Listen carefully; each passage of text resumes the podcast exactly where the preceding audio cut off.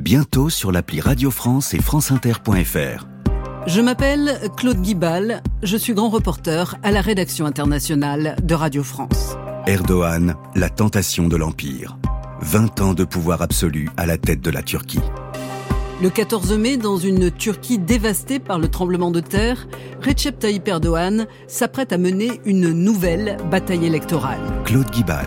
Erdogan, un ovni politique qui a incarné à ses débuts tous les espoirs, un homme semblant capable de concilier islam politique et démocratie, un réformateur et militant de l'adhésion à la Turquie à l'Union européenne, avant de faire basculer son pays dans l'autoritarisme et la répression.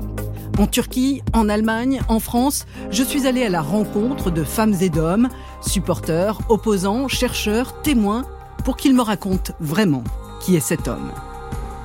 Erdogan, vous le décririez comment?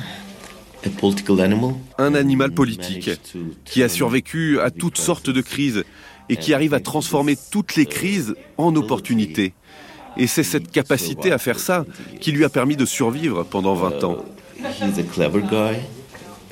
C'est un type intelligent, pas très éduqué, mais bien préparé à la politique. Et il sait comment manipuler les gens, pas seulement les masses non éduquées, mais aussi comment jouer avec les intérêts des dirigeants occidentaux.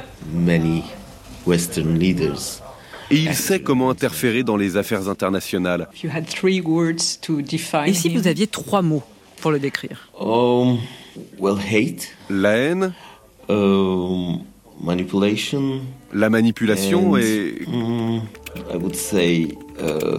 peut-être le pragmatisme. Trois mots pour euh, décrire Erdogan.